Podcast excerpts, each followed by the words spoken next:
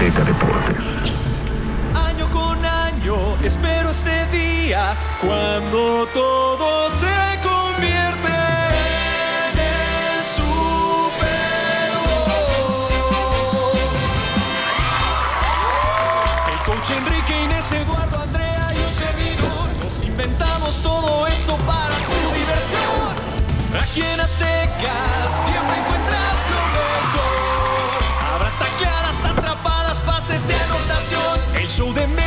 está de lujo con Snoop Dogg. ¡Qué buena suerte! Pensé que habría reggaetón. Esto es el podcast del ritual. Señoritas y señores, pues con este musical arrancó el pasado Super Bowl 56. Yo ya tengo miedo de que Pablo de Rubens se nos esté yendo a la academia o se nos esté yendo a algún otro lugar para, para la próxima temporada. Adelántanos, Pero- este, Pablo, ¿te, te vas a ir o te quedas en- Pero en, miedo, el equipo miedo ¿por qué? ¿Miedo por qué, mi Gabo? ¿Qué, qué, qué te atemoriza? Pues que cantes también y que te quieran jalar para allá, ¿eh? No, no, para nada. La verdad es que agradezco muchísimo los comentarios de este gran opening. Al final de cuentas, es, eh, digamos, el inicio de un trabajo en equipo bien importante a lo largo de toda la temporada. Y la verdad es que ahora nos tocó a nosotros, ya le ha tocado a otras personas, el próximo año será diferente. Entonces, tratamos como de innovar y de presentar algo distinto, pero acá nos quedamos, mi querido Gabo. Sabes que lo nuestro son los deportes, así es que no nos movemos, simplemente aderezamos un poquito la participación. Perfecto, pues ahí está Pablo de Rubens y tenemos también a Lalo Ruiz para este último capítulo del mejor podcast de la. NFL. eh, por lo menos de esta temporada. Ya nos estaremos viendo, este, por supuesto, en el draft, en, en todo lo importante que salga a lo largo, a lo largo del año. Eh, Lalo, ¿cómo estás, amigo? Muy bien, Gabriel. Eh, saludos a Pablo también, a toda la gente. Hay cosas importantes a partir de hoy. Ya empezaron la reconstrucción, así que no tenemos que dejar de vernos, podemos seguir escuchándonos a lo largo de la semana, reconstrucciones de organizaciones, donde quedarán Claro. jugadores que podrían ser los nuevos LA Rams, eh, pensando en ese esquema deportivo de un año y para afuera. Hay mucho que contar, no ni sé de irnos, ¿eh? Sí, estoy de acuerdo Me contigo. gusta la iniciativa de Lalo Ruiz. Sí. ¿eh? Aquí puede ser eh, ritual el podcast para todo el año. ¿eh? Yo feliz de la vida. Yo también, y, y siempre hay eh, muchas cosas que, que hablar, pero por hoy vamos a, a tocar el tema del Super Bowl 56.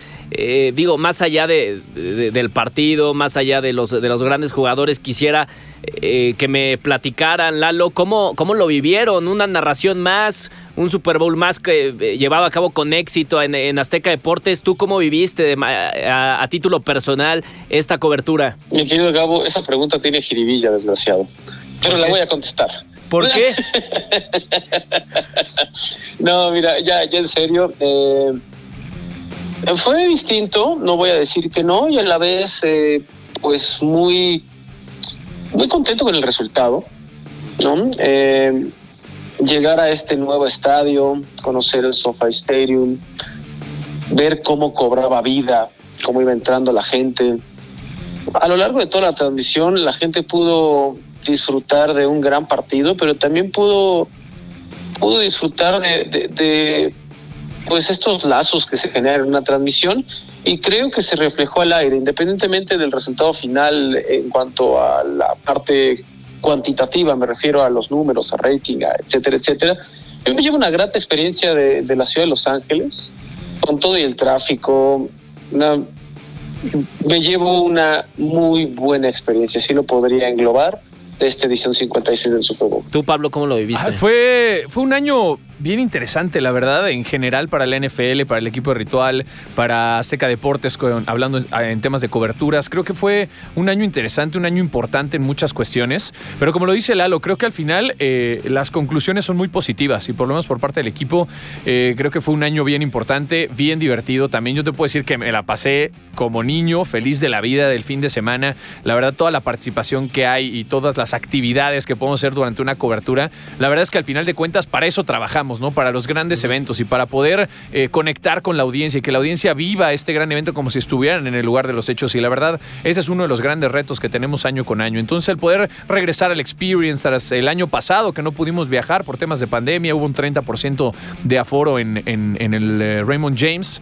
Eh, pero ahora en esta ocasión fue totalmente distinto, abierto como en eh, los viejos tiempos, ¿no? Como la normalidad así lo hubiera indicado, eh, con mucha participación, los aficionados ahí presentes, el tema del partido, la verdad es que siempre la organización de la NFL es impecable, ¿no? En Estados Unidos siempre hacen eventos de gran magnitud y lo hacen de muy buena manera. Entonces, la logística, la llegada, el tema del partido, me parece que tuvo muchos elementos bien interesantes, el poder estar compartiendo nuevamente micrófonos con Lalo Ruiz, ¿no? Con el coach Castillo, con Enrique Garay Bye. Para mí personalmente fue otro de los grandes retos. Cada Super Bowl es diferente, cada año hay cosas distintas, pero este sí lo voy a recordar como uno de los más especiales. Fue muy divertido, fue espectacular. El medio tiempo, te digo, el encuentro, el desarrollo, la conclusión. Fue un muy buen partido de fútbol americano, fue una gran cobertura, pero al final de cuentas no hubiera sido posible sin toda la audiencia que decidió disfrutarla con nosotros y que le agradecemos muchísimo por todos los comentarios, los mensajes que han mandado. En verdad no los merecemos, afición. Gracias a toda la audiencia. Eh, estuvo increíble. No, no tengo nada más que decir, estuvo bien padre, la verdad. Perfecto. Sí, sí, la verdad fue increíble también. Yo creo que para todo el equipo del ritual, eh, la cobertura de, toda la temporada, porque fue eh, nuevamente pues muy desafiante por eh, el hecho de eh, de, llegar al, Super Bowl y, tener tantas incógnitas, también el tema de la pandemia, en fin, muchos, muchos desafíos que sin duda también se vendrán para la próxima temporada, que, tendremos nuevamente el Super Bowl 57, ahora desde la ciudad de Arizona, ¿correcto? Correcto, sea Arizona y después Las Vegas. Arizona y después Las Vegas. Pues eh, entremos en materia ahora sí para hablar eh, del partido. Lalo parecía que se lo iban a llevar los Bengals eh, todavía empezando a mitad del tercer cuarto. Eh, yo sinceramente no veía por dónde Matthew Stafford pudiera corregir el rumbo, pero pues errores que, yo se, los, se los doy a la juventud de los jugadores de los Bengals, pues terminan dándole la oportunidad a los Rams de remontar un partido que, parecía muy difícil para ellos. Sí, bien complicado y bien divertido, porque mira, este Super Bowl tuvo de todo. En el primer medio, los primeros dos cuartos, fue un juego totalmente ofensivo, con grandes atrapadas, juego vertical, juego que hace atractivo para toda la audiencia poderlo seguir, ¿no? Eh, se atravesó el medio tiempo, ya estaremos más adelante tocando ese tópico, y luego en el tercer cuarto, llegamos a esa meseta tradicional de cualquier edición de un Super Bowl donde comienzan pues digamos los equipos a conservar distancias, empiezan a intentar cometer la menor cantidad de errores si viene ese cambio en el plan de trabajo, ¿no? Por no decir que es el aburrido tercer cuarto, porque podría englobarlo y ser muy, eh, pues, equivocada esa, esa versión, ¿no? Un tercer cuarto donde comenzaron las defensivas de ambos equipos a marcar la pauta y a partir de ahí vimos una mutación en este desarrollo del partido. Vimos una transformación de un primer medio ofensivo a un segundo medio defensivo. Digamos que se contó la historia completa, lo cual agradezco porque vimos brillar a lo que inevitablemente puso a los bengalíes de Cincinnati ahí, que era la defensa. Esa defensa donde comenzaban a marcar pauta, comenzaban a llegarle a Matthew Stafford, comenzaban a evitar que pudieran haber bloqueos en la línea y se fue tornando interesante. Y del otro lado, pues también vimos ese común denominador de los bengalíes de Cincinnati a lo largo de toda la temporada, inclusive en dos partidos de postemporada, que era el tema de las capturas. Al final, Joe Burrow se va como el coreback más capturado en toda la historia de una temporada. Y en mucha o en gran parte tiene que ver el despertar de Von Miller y Aaron Donald.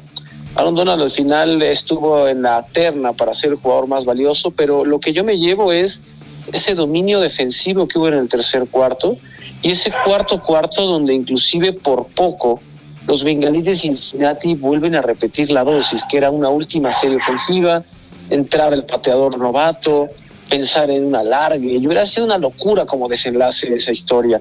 Pero pues yo vi un Super Bowl divertido, vi un Super Bowl único y sobre todo vi a jugadores que aprovecharon esa última oportunidad que les ofrece la vida. Específicamente con los LA Rams, mucho lo dijimos a lo largo de la, de la postemporada sobre todo, que los LA Rams eran ganar o morir. Este proyecto era ahora o nunca.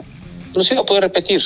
Y estoy feliz por ver un tipo como Eric Cuero, este hombre que saca del retiro, que está de vuelta, que es campeón de Super Bowl y anuncia su retiro nuevamente.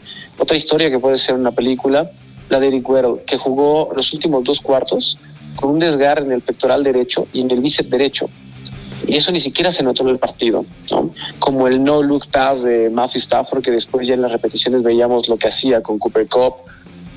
Son esos pequeños, grandes detalles que hacen la diferencia. Sí, de acuerdo. Los Rams de Los Ángeles aprovechando al máximo todos las, eh, pues los nuevos jugadores que llegaron a la franquicia desde antes de que iniciara la temporada, como Matthew Stafford, como Sonny Michel, etcétera, hasta ya casi llegando a la mitad de la temporada, llegó Von Miller, llegó Del Beckham, eh, porque sabían que tenían que, que eh, meter toda la carne al asador para intentar ganar un Super Bowl que probablemente no llegará en unos años por todos los temas que y, problemas salariales de contratos etcétera que se le acercan al equipo y los, y los Bengals, Pablo, pues eh, sufriendo mucho con el mismo problema de la temporada pasada. La, temporada, la campaña pasada se lesiona Joe Burrow, una lesión durísima en la rodilla. Eh, tiene que ser operado y, esta temporada pues parece que el equipo no mejoró en absoluto en, en, esta parte del juego. Fue Joe Burrow el que agilizó mucho más sus pases, el que tuvo que adaptarse a que su línea ofensiva no servía y, este mismo tema le, termina causando problemas en el Super Bowl. Mira, al final de cuentas, no, no, no sé, no sé si comparto al 100%, porque cuando un jugador está mejor, hace mejor a todos a su alrededor y sobre todo un jugador de tanto impacto como el coreback, esa posición. Si tu coreback está jugando bien, si tiene la confianza, si se siente seguro y está jugando bien, el resto de los jugadores empiezan a jugar mejor y creo que sí mejoró muchísimo el equipo de los Bengals. O sea, si la temporada pasada ganaron cuatro partidos nada más, ahora llegaron hasta el Super Bowl. Es una escuadra de la cual no esperaban muchas cosas también. Incluso la contratación de Zach Taylor eh, tampoco era como para largo plazo. O sea, fue una sorpresa todo lo que se generó, eh, la mentalidad, la ética de trabajo, el tema en el que empezaron a encontrar las victorias, el llevarse el título de su división, el poder llegar a los playoffs y derrotar de muy buena manera a todos los rivales que se enfrente, ¿no? Como los Raiders, los Titans, llegando a una final de conferencia y derrotando a los Chiefs de Kansas City. No cualquiera puede hacerlo. Y te voy a decir una cosa, a pesar de la experiencia y la diferencia entre los dos equipos, siempre se mantuvieron peleando. Eso es algo que yo destaco muchísimo de, este partido. Siempre estuvieron a distancia de acercarse en el marcador. O sea, nunca realmente estuvieron separados o estábamos hablando de una diferencia abismal entre unos y otros. El poder estar cerca en el marcador siempre mantuvo entretenido, interesante el encuentro hasta la recta final, ¿no? Eh, iniciando muy fuerte el conjunto de los, de los Rams con un par de anotaciones muy buenas, la verdad. Se ve la gran diferencia de la ofensiva con Odell Beckham Jr. y sin Odell Beckham Jr. Creo que trataron de ajustar al final a una estrategia que tenían planeada a lo largo de toda la semana y que no lograron concretar porque perdieron a Beckham de manera prematura en el encuentro. Ya después del medio tiempo ya no pudo regresar. Los Bengals contestaron muy bien, ¿no? Esta conexión con Jamar Chase, la recepción a una mano, son algunos de los highlights de estas postales que quedarán para la historia. Un gran partido de Joe Mixon, la ejecución y el temple increíble de, de un Joe Burrow que lleva apenas dos temporadas en la NFL y se plantó como uno de los grandes. Eh, ojalá pueda regresar al Super Bowl, ¿no? Me encanta este speech de tienen muchas aspiraciones, es una generación joven, seguramente volverán, pero no lo sabemos. Hay muchos eh, corebacks, hay muchos equipos que no vuelven al Super Bowl. Es bien difícil, sobre todo en una liga tan competitiva y de alto nivel eh, de exigencia, es bien difícil volver a, regresar a un Super Bowl. Esperemos así sea, no lo podemos asegurar, pero lo que vimos el fin de semana, la verdad es que mis respetos, ¿no? Todos los que tenían algo que demostrar, creo que lo demostraron de muy buena manera, sobre todo en el, el tema de la defensiva de los Bengals Hubieron muchas críticas al perímetro, sobre todo sobre Eli Apple, pero Eli Apple tuvo algunas rencillas ahí con el equipo de los, de los Chiefs en, en la final de conferencia y obviamente salió Tyreek Hill y Michael Hartman a irse sobre el esquinero. La verdad es que no tuvo una mala participación y los que tuvieron malas participaciones seguramente se olvidarán. El tema de Jalen Ramsey, que mucho se platica en la semana, el señor le gusta hablar mucho, pero lo hicieron pedazos, no tuvo coberturas positivas, o sea, hubo un par de jugadas, sobre todo dos touchdowns, bueno, la recepción a una mano de Jamar Chase, la anotación de Higgins, donde se resbala eh, Jalen Ramsey, la verdad no reaccionó como muchos esperaban para ser uno de los mejores secundarios de toda la NFL, pero aún así supieron corregir bastante bien. La estrategia de Sean McVay vino hacia adelante y lo que más me gustó es que al final de cuentas se decidió por los jugadores. Ni siquiera fue un tema de estrategia. Al final fue, se encontraron dos head coaches bien interesantes, dos head coaches que se conocen a la perfección, porque Zach Taylor fue parte del cuerpo técnico de Sean McVay hace un par de años. Y ahí fue en donde se trabó un poco el partido, pero los mismos jugadores con este extra que dieron durante el partido supieron eh, decantar las cosas a su favor, ¿no? Cooper Cup por un lado, Aaron Donald por el otro en la última jugada en esa cuarta y uno para terminar eh, de una vez por todas el partido y la gran participación de Matthew Stafford. Me parece que esos son los tres elementos más importantes que por ellos, por su talento y por dar el extra, se termina ganando el partido, no por otras cuestiones. Reconocimiento a los Bengals y aplauso enorme a lo que está haciendo Sean McVay. Cinco años en la NFL como head coach. Ha llegado, de esos cinco años, en cuatro años llegó a playoffs. Dos Super Bowls y un anillo. Es increíble. Este señor de 36 años es una locura. Digo, Isaac Taylor también es de los más jóvenes de la NFL y viene, años, y, viene como de la camada de entrenadores que han surgido a partir de lo que ha hecho Sean McVay en los Rams. Zach Taylor fue, eh, fue entrenador de, mariscales de campo con, los Rams. De Jared Goff. Exactamente. Eh, pero eh, mencionaste lo de la estrategia. Hay una jugada en, me parece que el primer cuarto, en donde tienen una cuarta oportunidad en medio campo los Bengals y, la fallan. Y a partir de, ahí se genera el primer touchdown de, de los Rams. Lalo, ¿tú cómo, eh, ¿Qué opinas acerca de esta jugada? Si pesó demasiado en el futuro del partido. No, yo lo aplaudo. Lo aplaudo como, como analista, lo aplaudo como espectador y lo aplaudo como esa hipotética persona que ha pagado un boleto en cantidades estratosféricas para poder entrar a ese estadio. Yo le agradezco porque estaban pensando en no quedarse con absolutamente nada. Es una apuesta, es una apuesta que demuestra la confianza que se tiene en sus jugadores, y eso siempre hay que aplaudirlo. Lo segundo, el desenlace no fue como le hubiera gustado porque es una jugada que no termina en la continuación de una serie ofensiva, pero no fue la única jugada en la que se la termina jugando Taylor ni los Bengalíes de Cincinnati, así como no fue la única ocasión en que en terceras oportunidades quizás vimos al mejor equipo dentro de la NFL. Durante las series ofensivas y cuando tengan tiempo y puedan ver nuevamente el Super Bowl, percátense de la gran labor del extraordinario trabajo de la defensiva de los bengalíes de Cincinnati. Pero sobre todo es imposible poder aguantar a lo largo de cuatro cuartos tener series ofensivas donde terminas blanqueándolo de tres y fuera. Pusieron en situaciones apremiantes los bengalíes en un 80% a los LA Rams. La bronca es que esa organización era la mejor, junto con Matthew Stafford, en esa situación apremiante, con terceras oportunidades conseguidas, donde salían avantes. Entonces son esos pequeños detalles que cuando tú ya lo ves a distancia, frío, hacen una gran diferencia. Perdieron los bengalíes, cierto, pero los bengalíes estuvieron muy cerca. Y sobre todo vayan a esa última jugada donde hubiera sido una romatopeya, digámoslo así, si lo queremos ver eh, con palabras rimbombantes, hubiera sido una reverenda joya que Cincinnati en sus participaciones anteriores en un Super Bowl, específicamente una contra San Francisco, un tipo llamado Joe Montana les arrancara de la mano el Vince Lombardi en una última serie ofensiva que ha pasado a la historia. Los bengalíes de Cincinnati estuvieron a segundos, segundos de repetir esa historia, pero ahora a su favor. La bronca es que un tipo como Aaron Donald, que puede empujar a un centro, o a un guardia, o a un tackle, o a un guardia y a un coreback, juntos, esa es la bronca, ¿no? Pero estuvieron muy cerca de repetir eso, porque que hubiera sido una joya, como ese giro del destino, como ese plot, como se le dice en los Estados Unidos. Pero dices, mira, o si lo queremos ver muy mexicano, el que hierro mata, hierro muere, ¿no? Entonces, a mí me lo arrancaron así, ahora viene mi oportunidad de arrancarlo de esa misma forma. Al final no, pueden.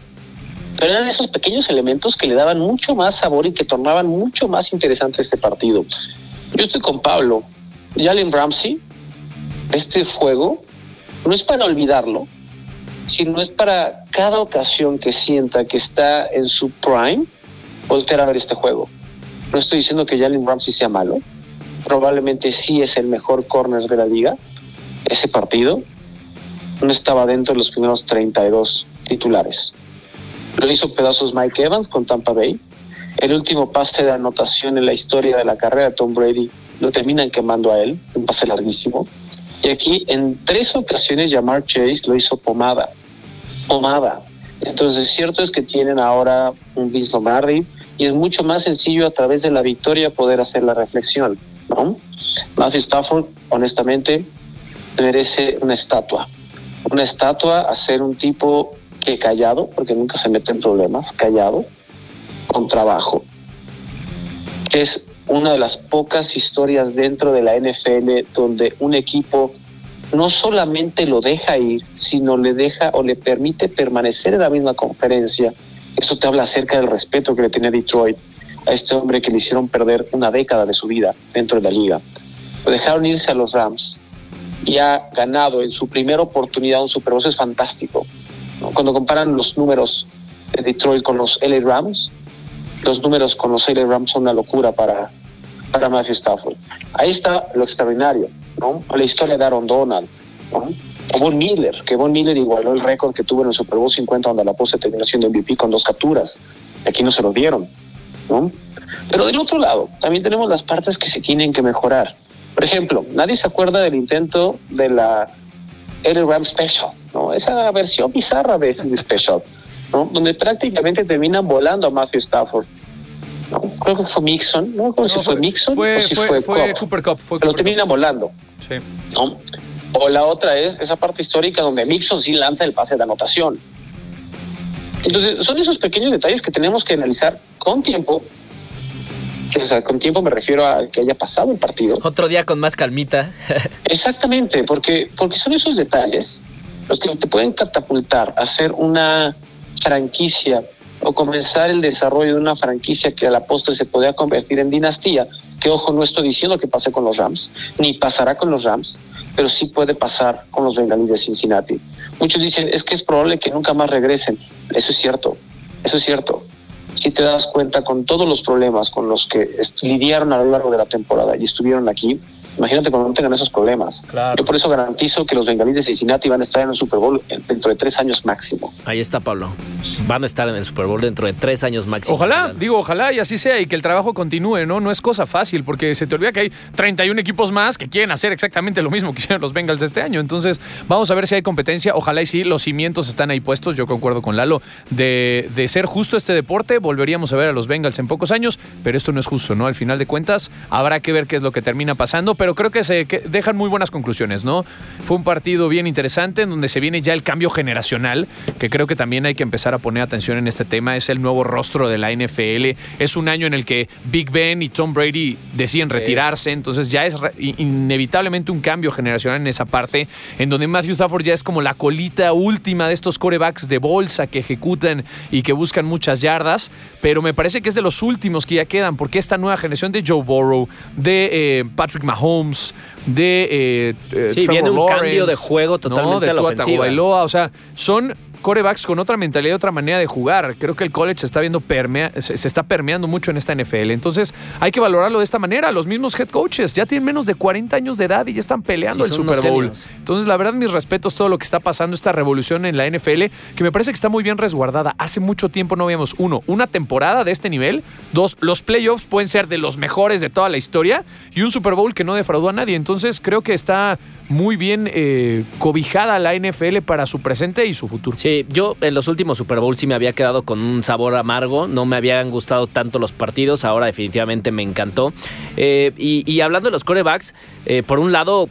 eh, hay, hay que recalcar, hay que recordar que Joe Burrow estuvo muy tocado ya jugando el último cuarto. Sí, el tema no la sabemos qué hubiera pasado si hubiera estado al 100%. Tien- tenía un esguince de rodilla, del cual afortuna estuvieron a punto de tronarle la rodilla otra vez. Sí, claro, no, y todo el mundo sudó frío, es Sí. un hecho. O sea, este tipo, sabemos que es un deporte de contacto, pero al final de cuentas vienes de toda una temporada de desgaste físico importante y en cualquier momento puede pasar.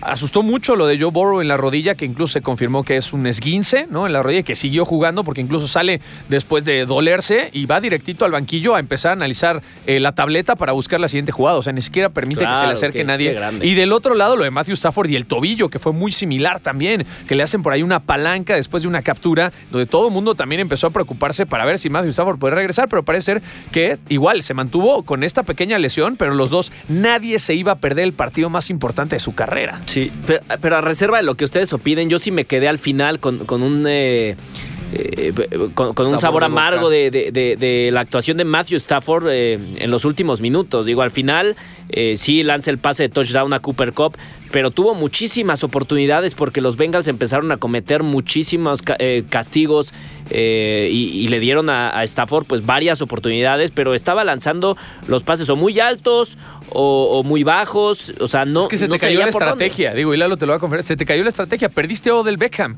o sea, todo tiene que mutar y tiene que cambiar. A partir de ese momento, si tú ves los números con del Beckham y si no del Beckham, se vio mermadísimo más. pero ahí Matthew Stafford también, desde mi punto de vista, Lalo, no sé qué opines, careció de liderazgo para, para levantar a su equipo. No lo sé. No, difiero, difiero y sustancialmente. Eh, lo que hizo Matthew Stafford fue extraordinario por el momento anímico que vivía toda la ofensiva y que también contagió a la defensa. Si ustedes se dan cuenta del arranque volcánico que tuvo Odell Beckham Jr., como nadie lo podía detener, y en pocas ocasiones buscaban a Cooper Cup. Parecía que esa sería la tónica del MVP del partido, ¿no? Sobre todo considerando el primer cuarto. Cuando llega esa jugada donde Odell Beckham solo, sin que nadie lo toque, termina resintiendo un pase que es cierto, Matthew Stafford lanza retrasado y eso obliga a ajustar la ruta. A partir de ahí, la, la moral del equipo se vino abajo.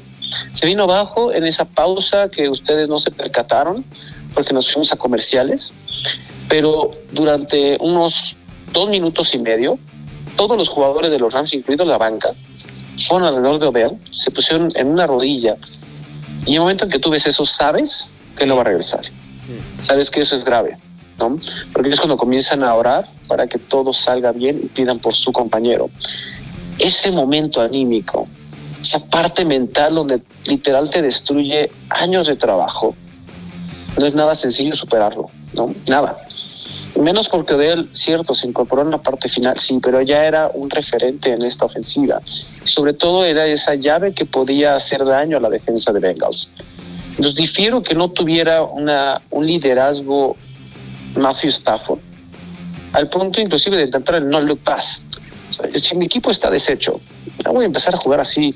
Que obvio, eso lo hubiera hecho Patrick Mahomes. Uy, hubiera sido la portada de todos los periódicos. ¿no? Luis Matthew Stafford nadie lo pela. A ese nivel. Eso me refiero que necesitamos más Matthew Stafford dentro de la liga y no estoy en contra de un tipo como Patrick Mahomes al cual me declaro fan. ¿no? Pero sí habla acerca del liderazgo. Empezó a repartir bola.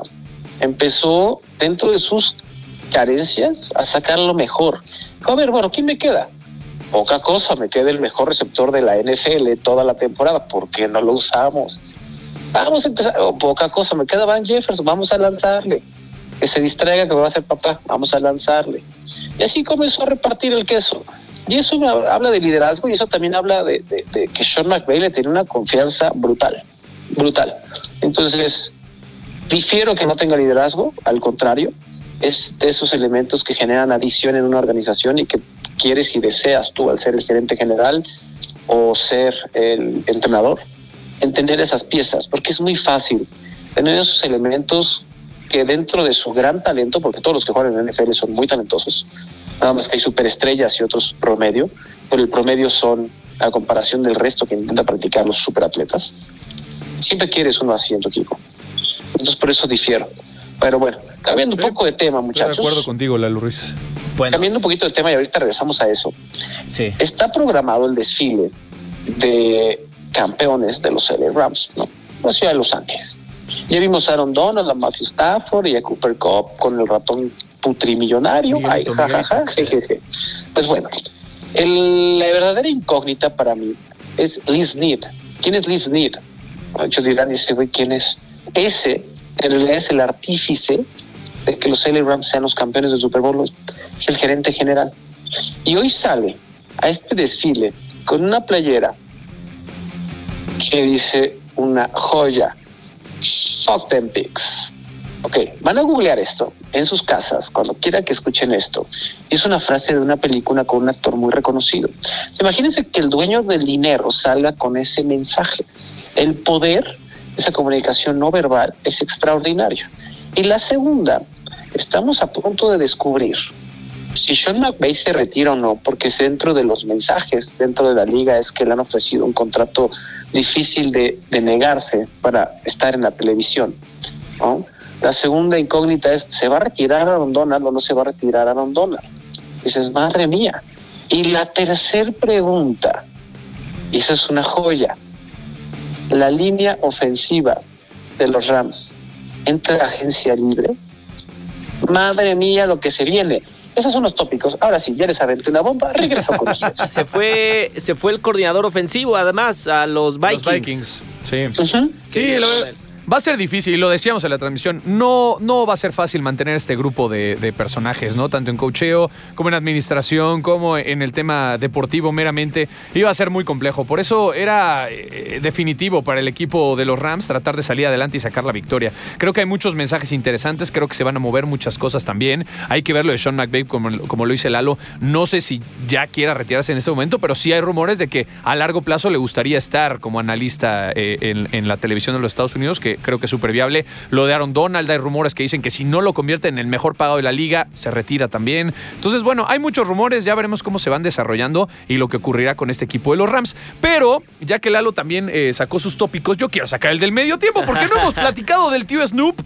Y no puedo creer que no hayamos tocado este tema después de que fue de lo más vistoso del medio tiempo del Super Bowl. La verdad, eh, mucha gente lo criticó, a mucha gente no le gustó, pero yo te voy a decir una cosa y lo digo año con año. La expectativa del medio tiempo es tan grande, es tan monumental, es tan épico, Sí, sí. que difícilmente vas a cubrir esa expectativa número uno. Dos, difícilmente vas a agradar a todo el público. Es un hecho. Hay gente que no es tan fanática ni siquiera del tipo de música, ¿no? Sino también de la ejecución en, en el tema de, de medio tiempo.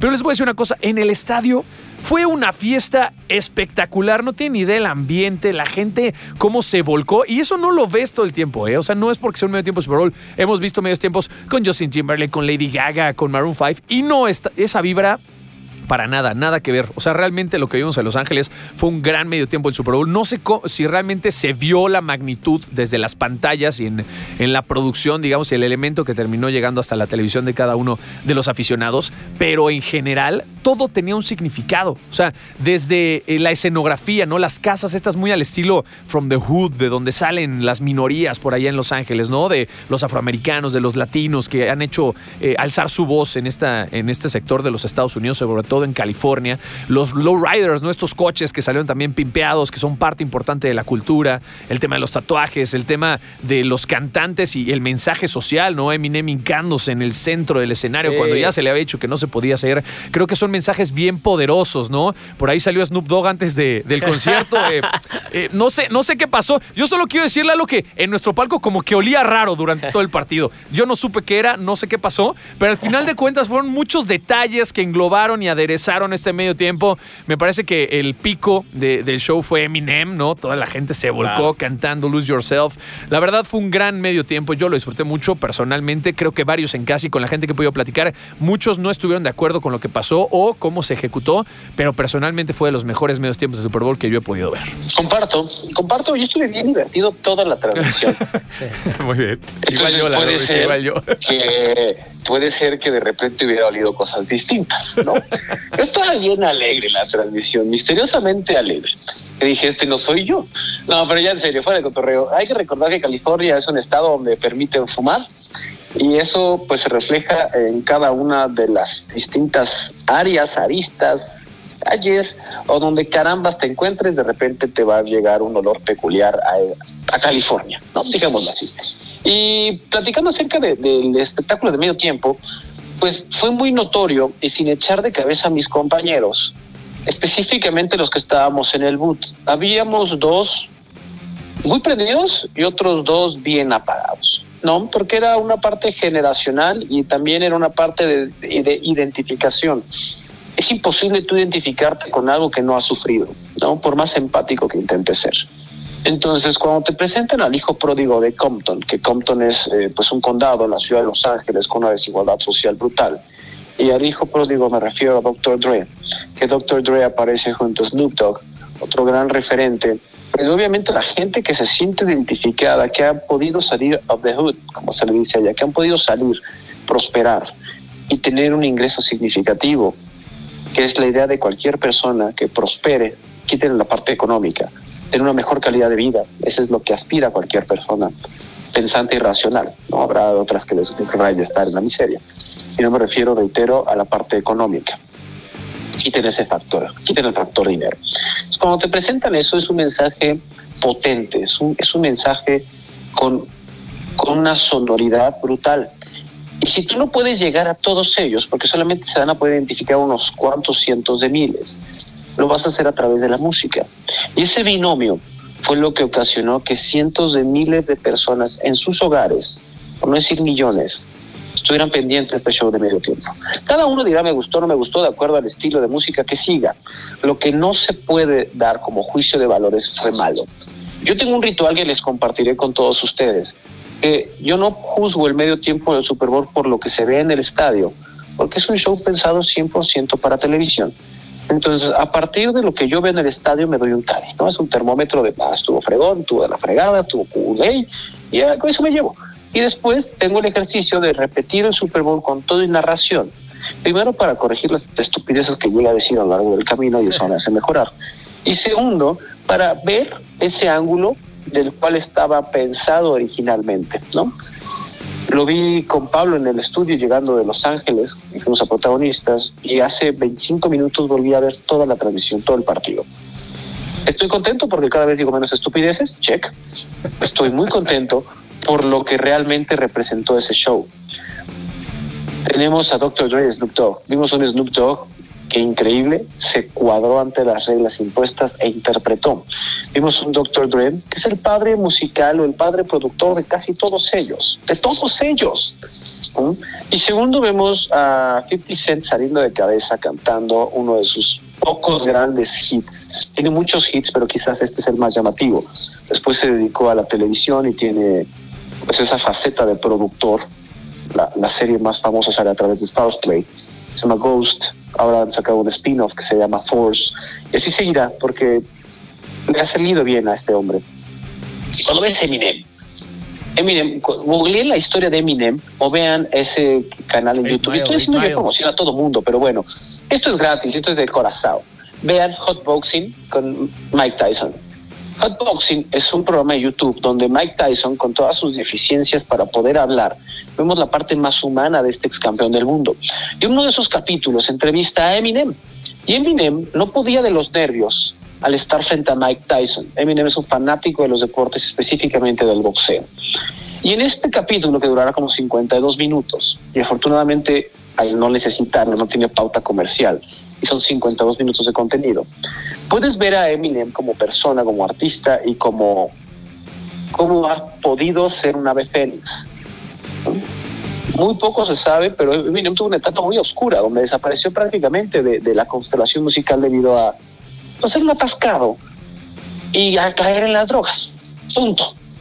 Ahora ha regresado, ha renacido, ha resurgido, es una ave fénix. Y que dentro de este resurgimiento, cuando tienes todo este contexto y que la NFL te diga, mira, no te puedes hincar, no que te hinques, digo, me vale madre si me voy a hincar.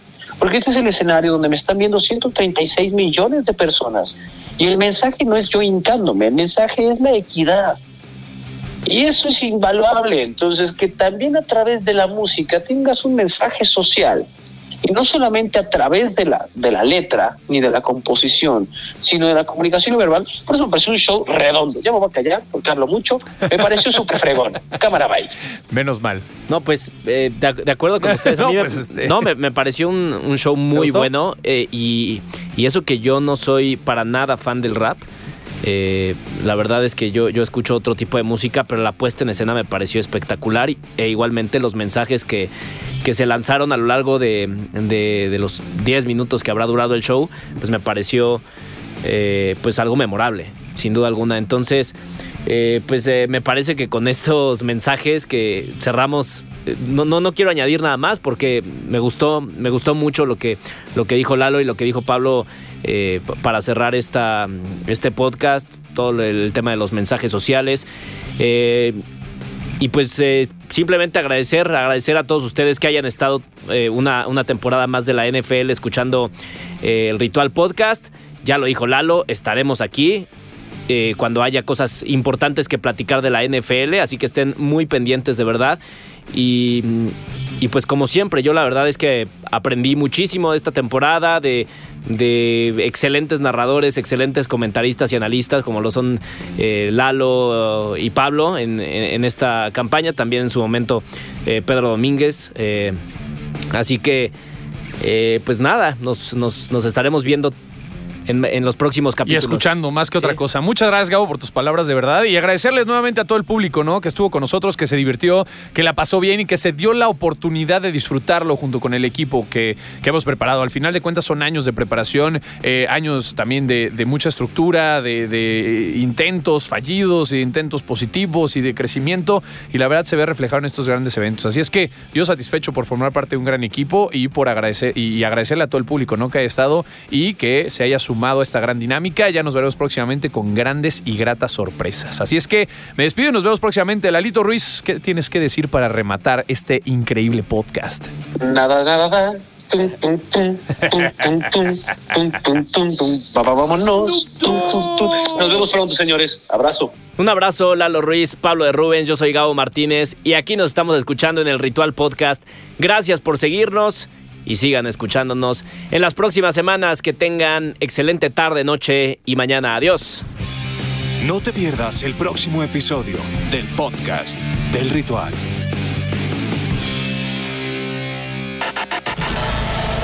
Azteca Deportes.